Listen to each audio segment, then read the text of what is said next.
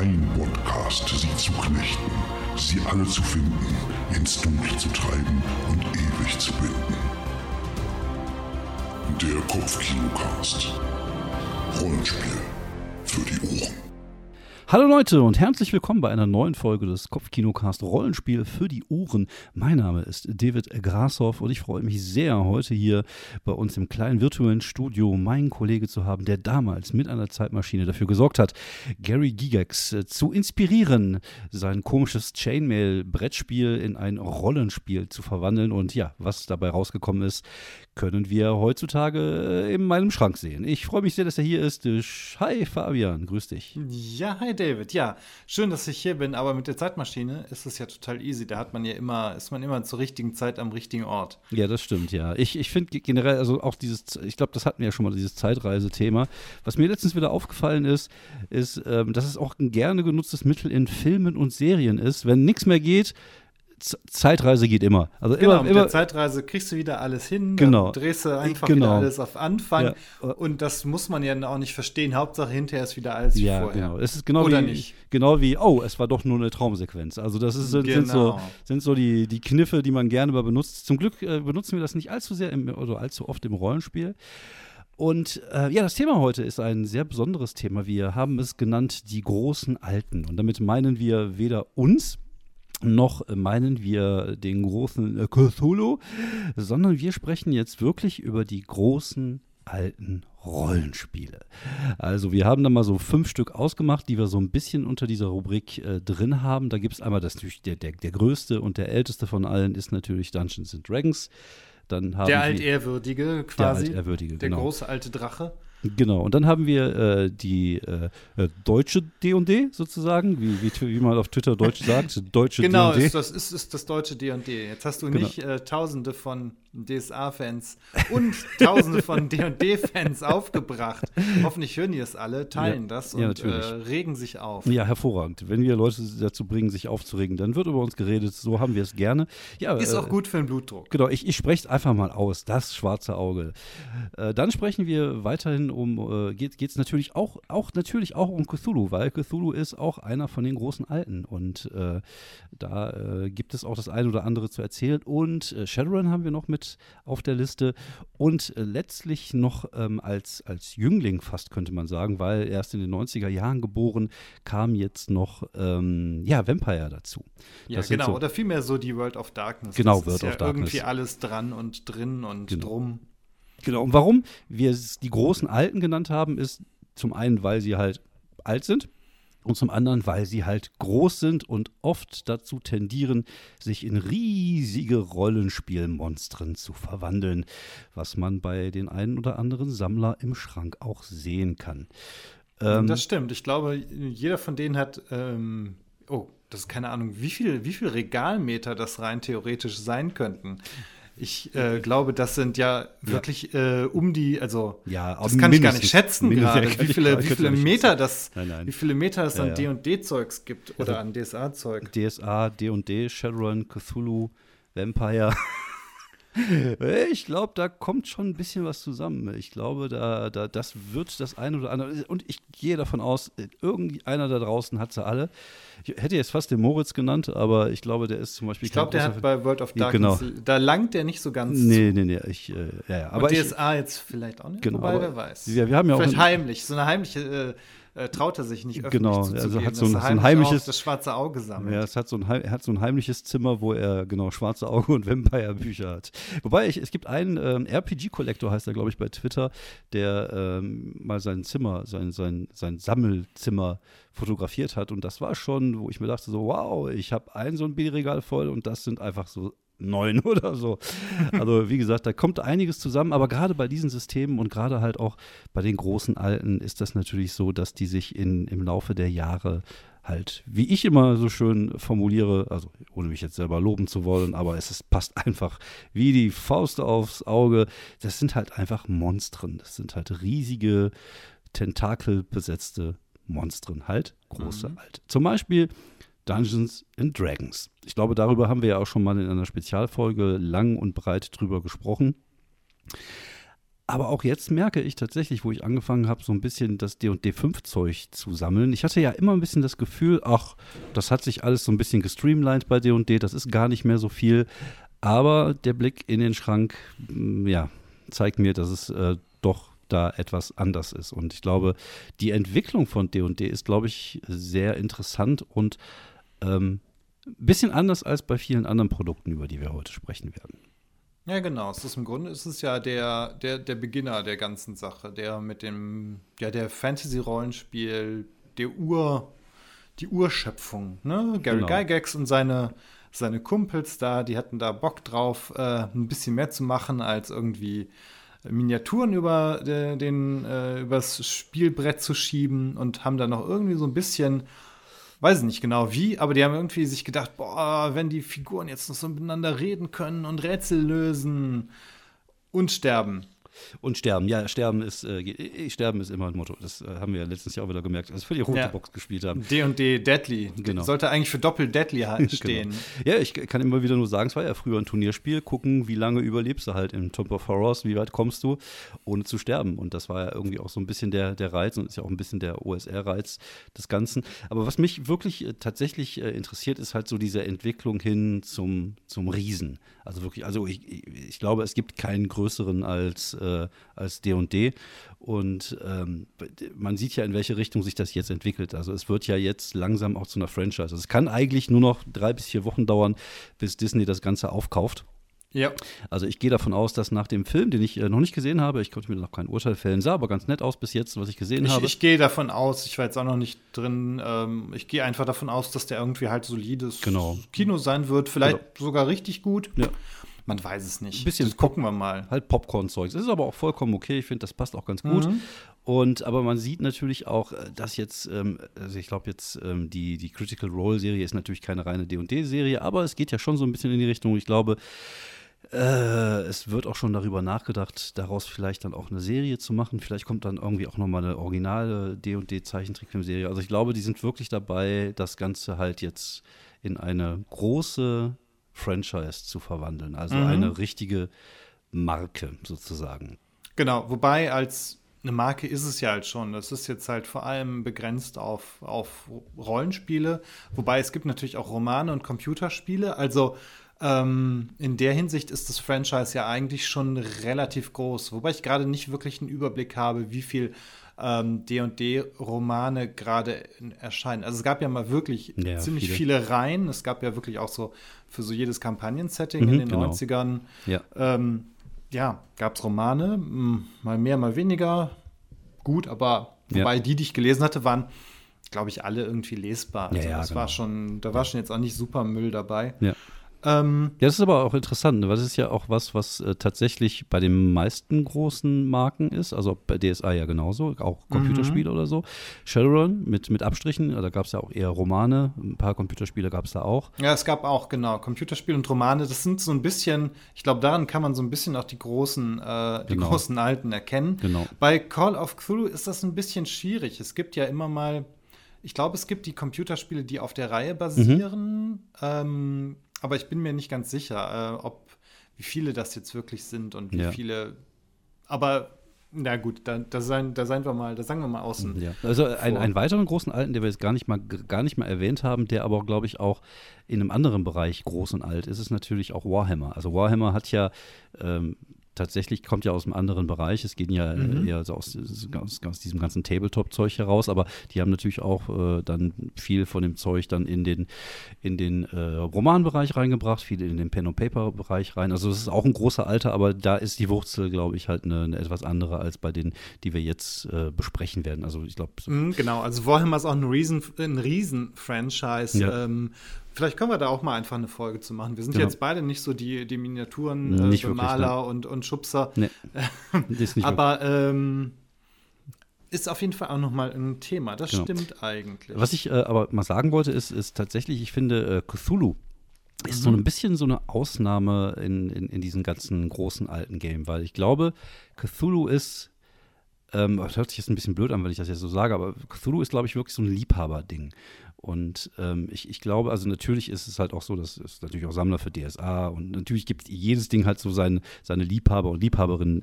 Da, das ist schon richtig. Mhm. Aber ich mhm. glaube, bei Cthulhu ist es noch irgendwie sowas, sowas Besonderes. Ich weiß, ich könnte jetzt auch nicht sagen, warum ich das ja, so sticht, empfinde. Es sticht einfach schon ein bisschen raus. Ähm, aber es ist, glaube ich, gar nicht so ein Nischen- oder Liebhaber-Ding. Ich habe mir tatsächlich mal, damit wir auch Zahlen haben. Oh, geil. Ähm, es gab von Rollenspielraum.de gab es 2021 eine Umfrage. 1000 Leute haben da mitgemacht.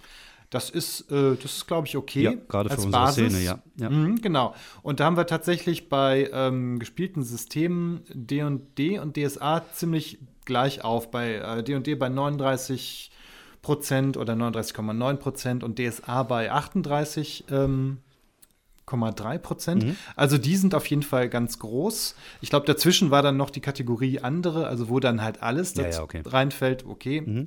Ähm, und dann kam schon tatsächlich Cthulhu äh, äh, fast gleich auf mit Shadowrun, beziehungsweise Shadowrun war ein bisschen drunter. Mhm, okay. ähm, bei Call of Cthulhu waren das halt 25 Prozent und bei Shadowrun waren es 24,6 Prozent. Okay. Also schon ziemlich äh, ziemlich gut, also ziemlich große mhm. Zahlen, ja. Ich, das, ich finde, ja. was, was Cthulhu ein bisschen besonders macht, ist, glaube ich, zum einen Fluch und Segen der Marke gleichzeitig. Also zum einen ist es natürlich der Vorteil, dass man sich bei Cthulhu gut bedienen kann, einfach weil es da auch eine, eine große Fanschaft gibt. Es gibt ja nicht nur die Sachen von Lovecraft, sondern auch ganz viele Autoren, die, mhm. die hinterher für, für, für, für, das, für die Welt, für das Cthulhu-Versum geschrieben haben. Das Cthulhu-Versum, genau. Cthulhu Auf der anderen Seite ist man natürlich schon ein bisschen beschränkt halt auf Cthulhu, also auf Cthulhuide Sachen. Also du wirst bei Cthulhu äh, wenig Sachen finden, die jetzt nicht mit irgendwelchen großen Alten oder kleinen Jungen zu tun haben. Obwohl, das klang jetzt komisch. Das klang ein bisschen komisch. das klang ein bisschen seltsam. Ähm, aber äh, ne, das irgendwie mit dem Mythos zu tun haben. Aber was ich ein bisschen faszinierend finde, ist, wenn wir mal vergleichen, äh, wenn wir jetzt einfach mal die anderen vier großen, nämlich äh, DSA, ähm, D&D, Vampire und Shadowrun, dann sind alle ähm, nicht mehr bei dem Verlag, wo sie einst waren. D&D war hm, anfangs bei TSR, ähm, DSA war anfangs bei Schmidt Spiele, Vampire war bei World Wolf, ich weiß gar nicht mehr, ob es die überhaupt noch gibt. Gute ähm, Frage. Dann Shadowrun war am Anfang, boah, das Fantasy Production? Ich, ich weiß noch nicht, ob es ähm, Ich glaube, am Anfang war es bei Fasa. Fasa, genau. Genau, ähm, Fasa, die auch mhm. Battletech gemacht hatten. Genau, genau da gebe ich dir recht. Ja, genau. Und die sind jetzt, glaube ich, bei Catalyst. Und ähm, ähm, aber Cthulhu ist seit jeher, soweit ich das weiß, bei Chaosium. Ach genau, ähm, Vampire ist jetzt bei Modiphius. Aber ah, ja. äh, Cthulhu ist tatsächlich äh, bei Chaosium geblieben. Mhm. Und äh, mit halt allen, mit den ganzen anderen Basic Roleplay-Sachen, die halt Ich glaube, ähm, glaub, Chaosium ist, glaube ich, auch einfach nie, äh, war, glaube ich, immer groß genug, um, um weiter zu bestehen, ja. durch Krisen etc.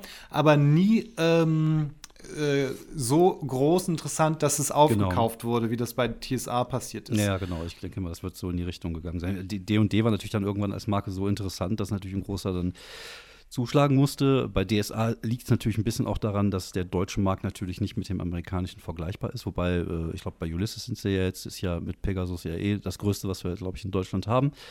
Mhm. Und ähm, ja, das, äh, aber wie gesagt, das ist mir halt aufgefallen, dass äh, Chaosium tatsächlich ähm, ja seit jeher äh, die, die, die Rechte zu Cthulhu hat und auch ordentlich rausbringt. Und auch Pegasus bringt ordentlich raus, soweit ich weiß. Auch gute Genau, deutsche, es gibt auch deutsche genau. Publikationen und ich glaube, die, die deutschen Cthulhu-Publikationen sind ja fast schon traditionell äh, relativ qualitativ hochwertig. Auf jeden Fall, ja, ja, auf jeden mhm, Fall, da genau. gebe ich dir recht. Ja, aber das ist halt, ähm, ich, ich, glaube, dass ähm, wenn wir, wenn wir alle diese, diese Marken ein bisschen vergleichen, ich würde jetzt mal Vampire so ein bisschen rausnehmen, weil da gab es ja verschiedenste Umbrüche. Ich bin da ja gerade dabei, mich so ein bisschen da in, in Anführungsstrichen einzuarbeiten oder reinzugrufen. Aber ähm, das ist ja schon so, dass natürlich diese großen Marken ja auch, ähm, damit kann man ja auch ordentlich Geld verdienen. Und deswegen ist es, glaube ich, wichtig, dass es da jede sieben, acht Jahre immer eine neue Generation des Spiels gibt und dann immer wieder dann auch die neuen Bücher dazu, die rauskommen. Oft sind es ähnliche Formate, die dann rauskommen. Mhm. Also gerade bei, wir sehen es ja gerade bei D&D, werden ja auch ganz viele Sachen wieder neu aufgelegt von damals, ob es jetzt Spelljammer, Dragonlance und wie sie alle heißen ist. Äh, bei DSA, wie gesagt, bei DSA fehlt mir natürlich ein bisschen den Überblick, aber äh, wenn ich immer sehe, was da immer rauskommt, also die haben ja auch eine, einen großen, äh, großen Auswurf an an, an, äh, an Produkten. Und äh, ähnlich ist es ja halt bei Cthulhu und bei Shadowrun ja auch. Also die ballern ja ordentlich wirklich raus. Und ich glaube, das muss man halt auch, wenn man ein großer Alter ist, weil da geht es mhm. ja wirklich halt um, um Geschäft. Das ist ja nicht irgendwie, genau. sind nicht drei Typen, die zu Hause äh, ein paar Rollenspiele zusammenklöppeln, sondern da ist halt ein Business dahinter und die müssen halt am Kacken bleiben. Und deswegen ähm, ballern die halt so viel raus, dass äh, zum einen natürlich geil ist für die, für die Fans, die, die das sammeln. Aber zum anderen finde ich es auch ein bisschen äh, ein Fluch, weil man damit die Welt so einfach so komplett durch äh, kanonisiert. Ja, ja, man, ja, man kanonisiert halt ähm, ohne Ende durch äh, und man muss halt, ähm, das ist für die Firma dann ja selbst auch ein Problem, weil du musst dann irgendwie immer auf die ähm, auf deinen immer größer werdenden Kanon achten. Ähm, das ist natürlich bei D&D ein bisschen einfacher, weil die haben halt viele Welten. Da mhm. kann man rein theoretisch ja auch mal eben, ich glaube zum Beispiel die äh, Citadel of Radiance oder so, mhm. das ist ja ein Band, den haben die halt rausgehauen mit irgendwie, ich glaube, zwölf Abenteuern, äh, die in, in zwölf unterschiedlichen Welten spielen. Ja. Also ähm, da, äh, da haben die es, glaube ich, ganz gut. Und dagegen mit dem schwarzen Auge hast du ja eigentlich ein Riesenproblem, weil dieser Kontinent Aventurien ist ja extra klein. Der ist ja, ähm, ja. den haben die ja extra äh, sehr klein gestaltet, was natürlich auch irgendwie vom Design her eine ganz coole Idee ist. Äh, aber das ist natürlich ein Problem, wenn du ähm, in mittlerweile, äh, lass mal kurz überlegen, 35, äh, knapp 35 Jahren äh, halt ähm, ja, so viel rausbringst über so ein relativ äh, wenige Landstriche. Mhm. Ich, ich, finde, also das ist, glaube ich, auch der große Unterschied zwischen D und D. Mhm. Äh, ich würde jetzt auch Vampire mit reinnehmen. Und ähm, dazu aber gleich ein bisschen was. Und äh, zum Beispiel DSA und Shadowrun. Ich glaube, DSA und Shadowrun sind natürlich auch beides Welten. Wir selber ja als Shadowrun-Spieler, wir kennen halt diese Welt, wir, wir sind damit aufgewachsen, könnte man ja fast mhm. sagen. Das war ja unsere Parallelwelt eine Zeit lang. Und das ist natürlich cool, wenn man halt dann immer wieder neue Inhalte bekommt und immer wieder neues Zeug. Auf der anderen Seite, wenn ich ganz ehrlich bin, die meisten Bücher habe ich auch nie gelesen. Also ich habe die meistens im Schrank stehen, habe mir äh, so einzelne Sachen da rausgesucht, die mir gefallen haben. Aber es ist halt nicht so, dass ich wirklich alles gelesen habe. Es gibt sicherlich bei DSA so richtige Fans und Faninnen, die sich das da wirklich auch geben und reinballern. Für mich jetzt persönlich ist es einfach viel zu viel gewesen, irgendwann mal. Also wie gesagt, es war nicht nur, dass man dann immer neue Regeln lernen musste, man musste dann auch wieder, man hatte wieder neue Techniken, gerade bei Shadowrun war natürlich dann die, äh, die Realität sozusagen, die Technik aus den alten Shadowrun mhm. äh, ja auch eingeholt hat. Auch da musste man sich dann wieder modernisieren und so. Und ähm, ja, man hat dann halt echt wirklich viele Inhalte rausgeballert. Anders hat es, glaube ich, D&D gemacht. Bei D&D habe ich immer das Gefühl, jetzt mit der Fünfer, dass es halt so eine Art Neuanfang ist. Und die haben halt ähm, jetzt auch nicht so die, die Massen an, an Büchern. Also es gibt halt ein so ein Ravenloft-Buch, so, mhm. und dann hast du halt alles so für über Ravenloft. Dann gibt es noch vielleicht das Abenteuer dazu mit Strat. Dann gibt es irgendwie äh, die, die für, für, für, für, Ferun noch irgendwie ähm, Abenteuerkampagnen mit ein bisschen, ähm, bisschen äh, Regionalia drin, wie zum Beispiel die Waterdeep-Bücher. Das ist eigentlich eine coole Idee ist, also beides so ein bisschen so zu mischen. Das heißt, du musst, ähm, es gibt das halt nicht mit diesem Kanon. Also du kannst dir so ein bisschen rauspieken, worauf du halt Bock hast und was zu spielen. Und ich glaube, das ist halt so der auch ein bisschen das Erfolgsrezept von D&D, wo warum auch viele Quereinsteiger dann bisschen viele Leute, die ins Hobby mhm. einsteigen, dann lieber auf D&D gehen, als in eine Welt einzutauchen, die halt schon komplett ausformuliert ist. Ja, genau, das ist ja auch einfach äh, halt ein bisschen reizvoller, dass du nicht irgendwie tatsächlich das alles lernen musst. Ich meine, wahrscheinlich kannst du theoretisch auch das schwarze Auge spielen, ohne jetzt irgendwie Natürlich, vorher ja. 100 Seiten zu lesen. Ja, klar. Aber ich habe zum Teil den Eindruck, dass die Leute, die schwarze Auge spielen, mhm. das nicht so ganz so sehen. Nee. Ich glaube, dass die schon sehr, sehr Kanon ja, ähm, verliebt sind, sage ich mal ganz bewusst, sehr mhm. positiv formuliert. Mhm ähm, und ohne den, den geliebten Kanon äh, gar nicht so recht spielen Die können. Kanon-Faschisten! Nein, also das, äh, nee, da, da, ja, ich muss, äh, das ist, äh, nein, das ist ja schon so, dass äh, das natürlich auch geil ist. Wie gesagt, wenn du in dieser Welt natürlich aufwächst und, und äh, darin so ein bisschen dein zweites Leben verbringst, in Anführungsstrichen, dann ist es natürlich wahrscheinlich auch toll, das ist auch ein schönes Gefühl, aber dadurch ähm, machst du es halt nicht einsteigerfreundlich. Also davon ab, dass die Regeln halt auch äh, schwurbelig bis äh, unter der Decke sind. Aber es soll ja auch kein DSA-Diss-Podcast werden. Aber ich, ich, glaube, das ist so ein bisschen das Problem. Ich glaube, das haben wir schon ein paar Mal gesagt. genau. Ich glaube, äh, DSA hat halt das Problem, dass es halt von, von außen keine Leute reinkriegt, weil ähm, die Regeln so kompliziert sind und weil die Welt halt auch schon so ist, dass man immer das Gefühl hat, so, man steigt in Staffel 5 der Serie ein und weiß gar nicht so genau, was hier passiert. Mhm, das trifft ziemlich genau, gut. Ich gebe, dir, ich gebe dir vollkommen recht. Man kann natürlich äh, jedes Spiel einfach mit einem Regelbuch spielen. Aber wer macht das schon? Ähm, ich für meinen Verdammten Noobs. genau, verdammte Noobs. Ähm, ich für meinen Teil, ähm, ich, gesagt, ich bin ja gerade dabei, mich so ein bisschen mit Vampire auseinanderzusetzen. Vampire hat ja auch eine ganz interessante Geschichte. Es hat ja irgendwann in den 90ern ist rausgekommen. Damals waren auch alle meine Kollegen verliebt, weil so Gothic und so. Ich hatte ja auch viele so Gothic-Typen äh, in, in, meinem Bekanntenkreis und Freundeskreis und äh, sind ja auch gerne mal in die Gothic-Diskothek gegangen und sind dann immer hin und her gelaufen auf der äh, Tanzfläche in langsamem Schritt während irgendwie im, im Hintergrund mm, schön, die, den, oh, schön die Birne reindrehen. Äh, die und, genau. So, und das, war, das passte aber irgendwie so ein bisschen in den Zeitgeist der 90er. Mhm, absolut, genau. So, und ähm, diesen Zeitgeist haben die aber jetzt einfach mal 30 Jahre durchgeballert und irgendwann war es halt so ein bisschen erschöpft, glaube ich. Und ähm, jetzt, wo Modifius das Ding in, der Hand, in die Hand genommen hat, erstmal ballern die nicht so viel raus an, an Material, sondern es gibt, glaube ich, jetzt von der äh, V5-Version, glaube ich, bis jetzt nur Vampire die Maskerade, ein paar Bücher dazu, ein Kampagnenbuch und jetzt äh, noch Hunter das kommt auch mhm. im Mai, glaube ich, auch auf Deutsch raus. Und im Deutschen ist es ähnlich. Also ich ähm, glaube, da gibt es das Grundregelbuch, zwei, drei Ergänzungsbänder, ein SL-Schirm, eine Kampagne und jetzt bald auch das Hunter-Buch.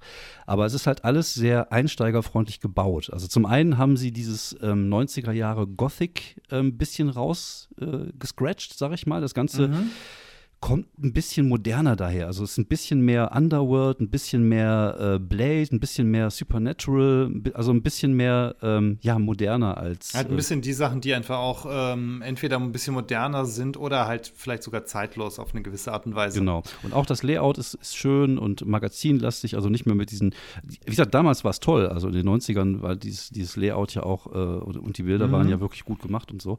Aber sie haben halt es geschafft, zumindest jetzt diese neue Version so zu modernisieren modernisieren, dass man dann auch wieder Leute von außen ähm, für das Spiel faszinieren kann, weil ähm, man halt wieder so bei Null anfängt, so ein bisschen. Klar, es gibt die Welt und die Welt hat sich weiterentwickelt, aber es gibt halt einen Status quo und der ist halt da und damit kann man halt arbeiten, ohne dass man da jetzt irgendwie sich so tausendfach einarbeiten muss. Und für mich wäre es zum Beispiel, wenn wir jetzt irgendwann mal Vampire spielen wollen, gut, wir hatten ja gestern die Idee, das finde ich eigentlich immer noch überragend, eine Vampir-WG zu machen, äh, wie äh, What We Do in the Shadows. Äh, finde ich immer noch eine tolle Idee, aber mal gucken. Ähm, aber ähm, nee, man, man könnte einfach das Buch nehmen, man kann sich die Fraktionen aussuchen, die man braucht.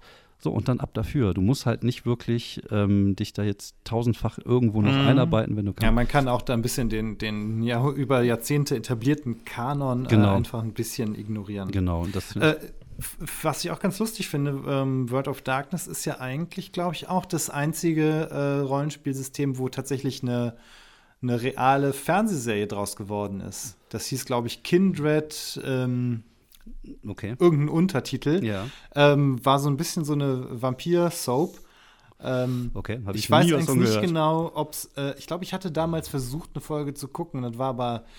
Das lief nachts auf RTL. Ja, ja. Okay, also ja, das gut. war jetzt nicht so besonders. Ja. Und im, naja. Wann war das denn? War das 90er oder war das? Das so? müsste so, das müsste wirklich so Ende der 90er oder Anfang der Nuller vielleicht ja. gewesen sein. Ich, ich tippe eher mal so auf Ende der 90er. Äh, wenn man mal ganz ehrlich ist, die konnten damals eh keine Serien machen. Also ich fand auch zum Beispiel so, sagen wir jetzt mal ein ganz äh, anderes Thema, aber zum Beispiel die, die, Serie Flash. Das war eigentlich war es eine Detektivserie mit einem Typ, der einfach schnell laufen konnte. Oder ähnlich Harry Dresden haben sie ja auch mal eine Serie draus gemacht. Das war halt einfach ja, eine Detektivserie mit einem Typ, der ein bisschen zaubern konnte. Wobei, wobei da kam ja immerhin die X-Files in den 90ern, also äh, ein paar, genau. paar Serien, genau. ja, ein paar Serien lief das. Ja, da, da, da war die Zeit, wo die, wo die guten Serien langsam so aufkamen. Aber gut, das ist ein anderes Thema für eine andere Folge. Mhm. Lass uns weiter über die großen Alten sprechen. Ja. Genau, ich finde es halt auch ganz interessant, dass, ähm, dass die halt alle eigentlich eine ziemlich gute ähm, eine gute IP haben, wie man das heutzutage sagt. Also der Intellectual, Intellectual Property stimmt halt einfach ähm, ganz gut. Also die kann man auch in, in einem Satz, glaube ich, könnte man die halt beschreiben. Ja, D&D ist halt diese Heroic Fantasy, DSA ist halt den, den Deutsch. Deut deutsche Fantasy, wobei es spielt sich ja, die haben ja sehr darauf geachtet, dass es sich halt anders spielt. Ja, ja. es nicht ähm, äh, es war ja auch irgendwie, ähm, es war ja wirklich mehr so, ja, ihr spielt jetzt wirklich Helden, die immer das Gute wollen und es war so ein bisschen weniger äh, low, äh, es war halt nicht so ganz High Fantasy. Mhm. Also es gab ja zum Beispiel der, der Feuerball, wurde ja erst irgendwann in den der dritten Edition eingeführt und so ja. Sachen. Also es hat lange gedauert, bis man da richtig Krawall machen konnte. Hauptsache Flim Flam Flunkel. Flim, genau, Funkel. genau. Hauptsache es reimt sich. Genau. Wobei ich glaube mittlerweile auch nicht nee. mehr so ganz. Ja, Call of Cthulhu, das hast du halt diese Ermittler, die halt in den 20er Jahren diese komischen, seltsamen Horrorsache auf den Grund gehen. Mhm. Shadowrun ist ja auch ein ganz einfaches Prinzip, einfach Cyberpunk mit Fantasy. Genau. Ähm, und World of Darkness ist halt, äh, was Vampire so machen. Genau. Oder vielleicht auch Werwölfe und so was weiter. Monster aber so machen, ja. was die Monster so machen. Also, ja. das ist alles eigentlich äh, auch immer ein ganz simples Konzept. Mhm. Ich überlege gerade, ähm, wenn man das, äh, was gibt's denn, äh, irgendwelche, die, also so andere Rollenspiele, Wobei es gibt auch viele mit simplen Konzepten. Ja, Ansonsten Spiel Superhelden. So ja, ja, ich glaube, ich glaube, das muss. Ja. Ich glaube, je, je komplizierter ein Konzept bei einem Rollenspiel wird, umso mehr kommt es dann auch in die Nische rein. Das ist halt einfach so. Das ist mhm. ja, ist ja mit allem. Also alles, was Mainstream ist, ist meistens so einfach, dass es halt viele Leute anspricht. Das ist ja bei mir in der Comedy ja genauso. Macht es einfach, dann verstehen die meisten Leute und äh, so ähnlich ist es ja auch in der, in der, in der, in der Rollenspielszene. Und alle, das, das Gute ist natürlich, dass wir halt einfach so eine riesige Szene haben, eine riesige kreative Szene, mhm. die ja auch ähm, halt darüber hinaus halt einfach viele tolle Sachen machen. Und äh, ja, aber trotzdem hast du halt diese, diese Mainstream-Produkte, die halt den Markt so ein bisschen beherrschen, in, in Anführungsstrichen. Mhm. Ja, ja, genau. Und im Grunde sind die halt, sind die halt wirklich sehr dominant. Und das liegt zum Teil einfach daran, dass die, ähm, dass die alle sehr professionell mhm. äh, produziert Natürlich, genau. werden und wurden. Also ja. Mit, also ich glaube, Gary Gygax hatte, glaube ich, schon ein ganz gutes ähm, Händchen für Geschäfte, wobei ich glaube, später lief das nicht mehr so gut. Mhm. Aber äh, im Grunde als hat er eine Firma da draus gemacht ja, aus D&D. Ja. Ne, das Schwarze Auge war ja bei Schmidt Spiele Wobei das lief wohl nicht so hundertprozentig professionell ab, weil die haben wohl einfach äh, den, der, der DSA-Redaktion ja, alles bezahlt. Äh, Hauptsache, die produzieren was. Genau, ja, ja. Aber äh, das lief wohl trotzdem, ähm, es muss ja eine Zeit lang gut gelaufen sein, weil ja, ja. Die waren ja tatsächlich in jedem Spielwarengeschäft. Das also, stimmt, ja. Das, das hat eine riesen, eine, eine riesen Basis einfach. Ja, ja. dadurch, dass sie halt bei Schmidt waren. Weil ich habe letztens irgendwie in einem, in einem, Podcast gehört, ich weiß gar nicht, wo es war, wo es äh, ja darum ging, dass die halt auch, ja, einfach, die, die, die mussten halt einfach auch dann schnell produzieren und meistens waren dann auch die Abenteuer dementsprechend qualitativ eher ein bisschen mau, weil die halt rausgeballert haben. Die haben dann irgendwie kriegst so und so viel Geld, du hast so viel Zeit, das Ding rauszuhauen und, und mach mal. Und äh, ja, das, äh, aber wie gesagt, dadurch, dass sie halt äh, dass, dass in den Spielwarengeschäften gelandet sind, in einer Zeit, wo es ja noch keine Rollenspielgeschäfte oder das Internet gab, mhm. war natürlich ein Riesenvorteil, weil nur so konnten das halt äh, die Kids, also wir, irgendwie entdecken in diesen, in diesen Läden. Und das mhm, war halt, genau. halt, das war halt bei Cthulhu genauso, das war bei D&D genauso. Gut, Shadowrun und, und Vampire kamen ein bisschen später.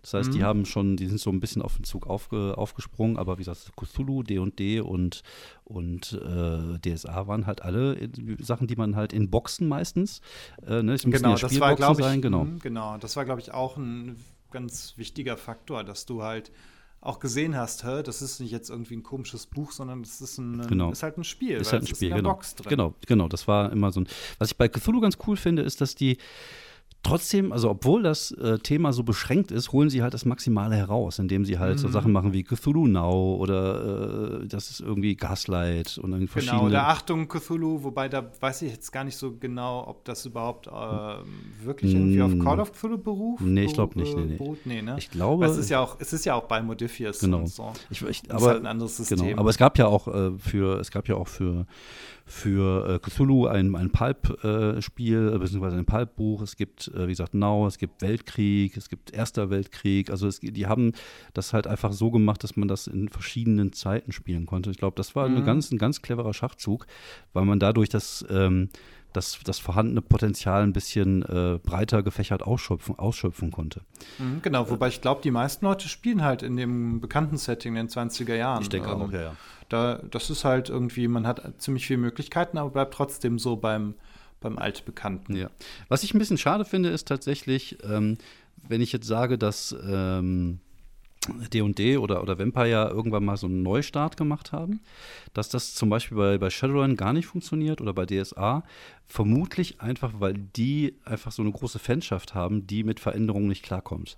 Weil, wie gesagt, ich finde es super schade, es gibt ähm, für, für Shadowrun ähm, ich glaube, das, das sagt einfach jeder. Shadowrun hat halt einfach eine geile Welt, es ist eine tolle Welt mit, mit dieser mhm. Magie und, und mit dem Astralraum. Das gibt so viel her. Wie gesagt, es gibt auch viel mehr her als einfach nur diese Shadowruns. Also, ne, also natürlich haben, sind wir alle Shadowrunner und wir gehen immer gegen die Konzerne oder so, aber die Welt an sich ist ja einfach ein geiles Universum. Das ist ja so wie, keine Ahnung, wenn du Star Wars nimmst und sagst, okay, wir machen mal keine Rebellen, so wie die das jetzt halt ja auch ne, mhm. in der, mit, mit Mandalorianer. Also, ne, dass man so sagt, dass man die Welt einfach als Hintergrund nutzt für tolle Geschichten. Und das macht ähm, Shadowrun irgendwie nicht. Und das finde ich ein bisschen schade. Also auch was das Regelsystem angeht. Also du wirst, wie gesagt, jeder wird hier sagen, die Welt ist toll. Das Regelsystem hm, ist jetzt nicht so knorke. Man kann sich da reinarbeiten und reinfuchsen. Aber ähm, naja, so richtig geil ist es nicht. Die haben auch mal ja, wobei ich finde, die, die Basis äh, äh, mit den W6en ist eigentlich schon sehr solide. Aber die hätte man irgendwie in den letzten Jahren einfach noch mal ein bisschen einfacher aufziehen müssen. Streamlinen also, sozusagen. Genau, genau, genau so. Ja, ja. Und ähm, das ist halt ein bisschen problematisch, finde ich, dass man da einfach äh, auch vielleicht den Mut nicht hat, irgendwann mal einen Cut zu machen und zu sagen, so jetzt ähm, die Marke ist, ist, ist eh schon da. So, und wir, wir, nehmen ja keinem was weg. Also jeder kann ja trotzdem mit den alten Sachen spielen, wenn sie Bock haben. Das ist ja auch mal so ein Ding. Eine neue Version heißt ja nicht, dass du diese neue Version spielen musst. Mhm, Aber genau. um Leute vielleicht in diese Welt reinzuholen, wäre es halt mal ganz cool, irgendwann mal so einen Schnitt zu machen und einfach mal eine, eine, eine, eine leichte, eine gestreamlinete Version äh, rauszuhauen, wo man vielleicht dann Leute auch mal ins Hobby reinholen kann. Weil, wie gesagt, ich glaube, das äh, äh ist D&D jetzt gelungen, die letzten Jahre. Natürlich auch, weil sie hier und da ein bisschen äh, Presse gekriegt haben, also äh, in irgendwelchen Fernsehserien drin waren oder und natürlich auch Hasbro im, im Rücken haben. Mhm. Aber im Endeffekt schaffen sie es ja, die Leute reinzuholen ins Hobby.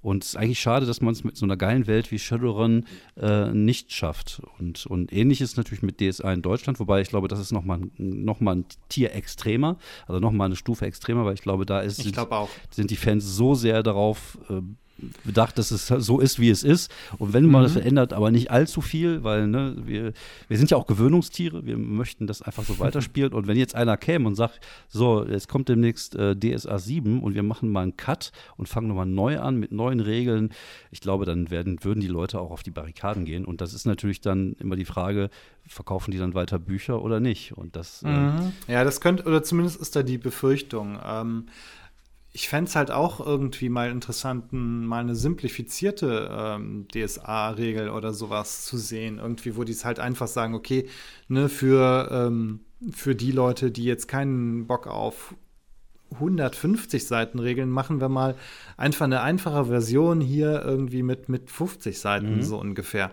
Ähm, tja, ja, das ist sehr gut. Es gibt ja bei, bei, bei Shadowrun gab es ja, glaube ich, mal mit Shadowrun Energy, Energy, wenn ich das so richtig sehe, die versucht aber irgendwie was Fatiges zu machen. Ist aber auch eher gefloppt.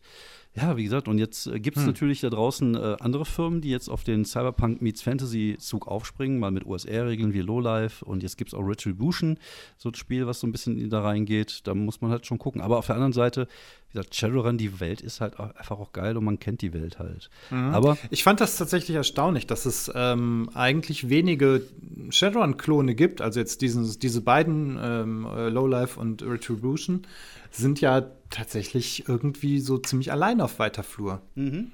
Mhm. Entschuldigung, ich musste gerade einen Schluck trinken. ja. ja jetzt habe ich mich auch. Nicht, dass du, nicht, dass du austrocknest. Ja, jetzt habe ich den ganzen Bart voll mit Eistee. Das ist äh, vielleicht ein bisschen zu viel Information. Ähm, ja, das, äh, das, das, äh, ja, ja, ja, da gebe ich dir vollkommen recht. Also das, die Mischung. Aber wie gesagt, ich, ich glaube einfach dadurch, dass Shadowrun halt so, so allumfassend war, ähm, hat sich halt einfach keiner herangetraut, da Konkurrenz machen zu wollen, weil mhm. die Leute denken sich, ja, dann gehen sie halt Shadowrun spielen. Es war ja ähnlich mit Vampire, da gab es ja mal dieses Nightlife, was ah, ja, ja, mal stimmt. irgendwie so als Heftchen rausgekommen ist, aber es war jetzt auch nicht so mega erfolgreich. Ähm, aber wie gesagt, ich, das, das ist halt das Problem, was diese, diese, deswegen entwickeln sich diese Spiele halt zu, zu Regalmonster, äh, die sich dann irgendwie halt ausbreiten in deinem Bücherregal, wenn du anfängst, die Sachen zu sammeln. Und es wird halt immer mehr und immer mehr, weil halt immer mehr gemacht werden muss, weil die können ja nicht einfach auch aufhören, Bücher zu machen, weil die müssen mhm. ja irgendwie Geld verdienen. Und das ist halt, wie gesagt, finde ich ein bisschen so Fluch und Segen zugleich, weil auf der einen Seite. Ja, genau. Im Grunde, wenn du, wenn die aufhören, Bücher rauszubringen, dann, dann, dann gehen sie halt ein. Ne? Da können sie niemanden mehr bezahlen genau. und das, die Firma geht pleite. Ja. Also meistens ist es ja auch halt eher andersrum. Die Firma geht pleite und dann bringen sie keine Bücher mehr raus. ja, stimmt. Das ist der normale Weg, normalerweise. Ja. Aber ich glaube, das wird bei DSA und Shadowrun jetzt so schnell nicht mehr passieren. Ich glaube, irgendeiner wird sich dann die, die, die Rechte dann auch holen. Und, mhm. ähm, Ein bisschen ist halt die Frage, ähm, da, da, altern ja halt auch die Fanbases ähm, fröhlich vor sich her, mhm. was ja auch normal ist. Ja. Ähm, ob es tatsächlich in 20, 30 Jahren noch Shadowrun und das schwarze Auge geben wird. Also, wobei, ähm, das sind ja eh so äh, äh, Kaffeesatzleserei, das, das, bringt ja gar nichts, da jetzt wirklich ja. viel drüber nachzudenken, weil wir einfach nicht wissen, wie sich der Rollenspielmarkt überhaupt entwickeln wird in den nächsten Jahren. Allein jetzt, wenn jetzt AI rauskommt, insofern, ja. Wenn jetzt was rauskommt, Egal. wenn du was rauskommt. AI, wenn, wenn, äh, wenn äh, künstliche Intelligenz jetzt einfach nochmal mit ins Spiel kommt und halt irgendwie taugliche Illustrationen und äh, einigermaßen ja, ja. Äh, äh, verständliche Abenteuer abliefert. Hm, ja gut, ich, halt ich habe die AI letztes Mal gefragt, äh, die soll mir mal ein paar Witze schreiben. Ich sag mal, das kann ich noch besser. Ein bisschen, ein bisschen. Aber okay. wer weiß, wie es in nächsten 20 Jahren aussieht. Also vermutlich ja, ja. hat dann irgendjemand alle Witze von Phipps Asmussen ins Netz eingespeist und dann äh, geht es nochmal richtig ab. Nee, da, da gebe ich ja recht. Also die, die, wie, wie, sich das entwickeln wird, weiß ich nicht. D&D wird halt immer mehr zu einer Franchise. Da wird immer noch mehr rauskommen. Es kommt natürlich auch wieder One D&D dann irgendwann und auch da werden dann wieder die Bücher alle neu rauskommen.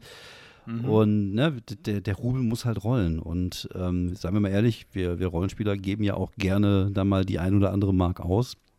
Und äh, die wissen halt schon, wie sie uns packen können. Das ist ja, das kommt ja auch noch hinzu. Wobei, wie gesagt, ich habe jetzt zum Beispiel bei Shadowrun habe ich komplett ausgemistet. Ich habe jetzt noch das Deutschland in den Schatten hier stehen, die Grundregelbücher. Ich habe sogar noch nicht mal mehr die Bücher hier, glaube ich, für die ich geschrieben habe, sondern einfach, weil, wie gesagt, ich im Endeffekt äh, ja, also wie gesagt, dadurch, dass mir, dass ich jetzt auch in den letzten Jahren ähm, andere Systeme kennengelernt habe, die mir einfach auch mehr Spaß machen, ist Shadowrun so ein bisschen ins Hintertreffen äh, gerutscht. Ich finde auch, das ist so eine Welt, die für mich persönlich, obwohl ich sie mag, auch ein Stück weit irgendwie ausgelutscht ist. Hm, da hat man eigentlich schon mal halt alles irgendwie erlebt und gesehen und ähm, ja, keine Ahnung, ein Sprung nach vorne mal in der Zeitleiste, vielleicht halt mal gucken, irgendwie Besiedlung der, des Sonnensystems oder, ja. oder was auch immer. Ähm, aber andererseits dann, dann kann man ja auch zum Beispiel vielleicht Starfinder spielen. Das ja, ist ja äh, irgendwie auch Fantasy meets Science Fiction. Genau. Nicht Cyberpunk, sondern halt Science Fiction. Aber ja. na gut. Also mittlerweile gibt es dann, glaube ich, doch irgendwie viele, äh, Alternativen. Ja, es gibt Kombi, ja äh, Spiele. Genau, demnächst kommt ja auch wieder Otherscape raus. Das ist ja das ähm, City of Mist, was so cyberpunkig ist. Das ist ja auch mit Avataren. Ah, ja, genau. Das ist ja auch, mhm. das ist zwar keine Magie, aber du hast ja doch äh, irgendwie fantastische Elemente noch mit da drin. Ja. Und das ist ja eigentlich auch eine, eine, Mischung, die ja ein bisschen in die Richtung geht. Ja, das, äh, das ist halt einfach so. Aber wie gesagt, ich, ich, ähm, ich, ich glaube nicht, dass die Entwicklung sich da stoppen lässt. Also ich gehe einfach mal davon aus, dass dann irgendwie in ein paar Jahren wieder die neueste Shadowrun äh, Ausgabe gibt. Dann gibt es Shadowrun 7, dann kommt dann das neue DSA irgendwann raus. Und gut, bei Vampire kann es ein bisschen dauern, weil die brauchen ja jetzt erstmal Zeit, um dann wieder die ganzen Dämonen, Magier und wie sie alle heißen, äh, rauszuhauen. genau. Äh, das ist ja natürlich auch immer bei so einer, bei so einer Riesen, bei so einem Riesenmoped äh, kommen natürlich auch einige Produkte dann, äh, die dann irgendwie dann bei jeder Ausgabe dann nochmal raus wollen. Das ist ja auch dann normal. Wenn du jetzt ein neues D&D hast, dann willst du ja auch die neuen Monsterbücher haben. Ja, genau. Und halt nochmal ähm, möglichst viele Kampagnenwelten allein, ne? weil halt genau. nicht jeder Bock auf Forgotten Realms hat. Genau. Naja, also ich bin mal gespannt, wie sich das, wie sich das weiterentwickelt. Ich glaube, wie gesagt, so ein bisschen ausnehmen kann man tatsächlich Cthulhu, weil Cthulhu ja kein wirkliches Kanon hat, sondern. Mm, ja, jein. Also da ist ja die Basis halt die ganzen Geschichten von Lovecraft und Konsorten, aber die sind ja auch, da kannst du ja nicht eigentlich kaum richtig so einen Kanon rausziehen, nee, weil nee. die, ähm, weil dieser ganze Mythos ist ja letztendlich immer noch irgendwie geheimnisvoll und ja, ja, genau. nur durch die durch die Augen von Menschen betrachtet und kann, also man kann es eigentlich gar nicht durchblicken, so ja. rein von der, ja. von der Weltsicht. Ja, gut, vielleicht ist es ein bisschen auch der Vorteil der Marke sozusagen, mhm. dass man da einfach auch überraschende Sachen machen kann, wie Katsulu dann einfach mal rausbringen oder, äh, wobei das gibt es ja auch, glaube ich, bei DSA gibt es jetzt auch irgendwie die Möglichkeit, Katzen zu spielen, habe ich letztens mhm. gesehen. Die schwarze Katze. Die schwarze Katze, genau. Ähm, ja, also wie gesagt, ich bin, ich bin da mal sehr gespannt, wo sich das entwickelt, aber ich, ähm, ich gehe einfach mal davon aus, dass diese fünf Spiele auch in den nächsten Jahren immer noch äh, weiter ihre Tentakeln ausstrecken werden nach unseren Portemonnaies. Und sich in unseren Regalen breit machen. In unseren Regalen breit machen. Zumindest, äh, ja, ein Teil davon. Na gut, also falls ihr dann auch mal Ideen habt oder falls ihr äh, eine Idee habt, wie sich das Ganze entwickeln wird in den nächsten Jahren oder ob ihr vielleicht auch denkt, dass man das ein oder andere äh, Monstrum etwas modernisieren könnte, etwas verschlanken könnte, dann schreibt es bitte in die Kommentare, schreibt es bei uns in den Discord-Server rein. Vielen Dank fürs Zuhören, vielen Dank, dass du dabei warst, Fabian. Ja, und gerne. ich wünsche euch noch eine gute Woche und bleibt gesund. Bis dann. Ciao, ciao.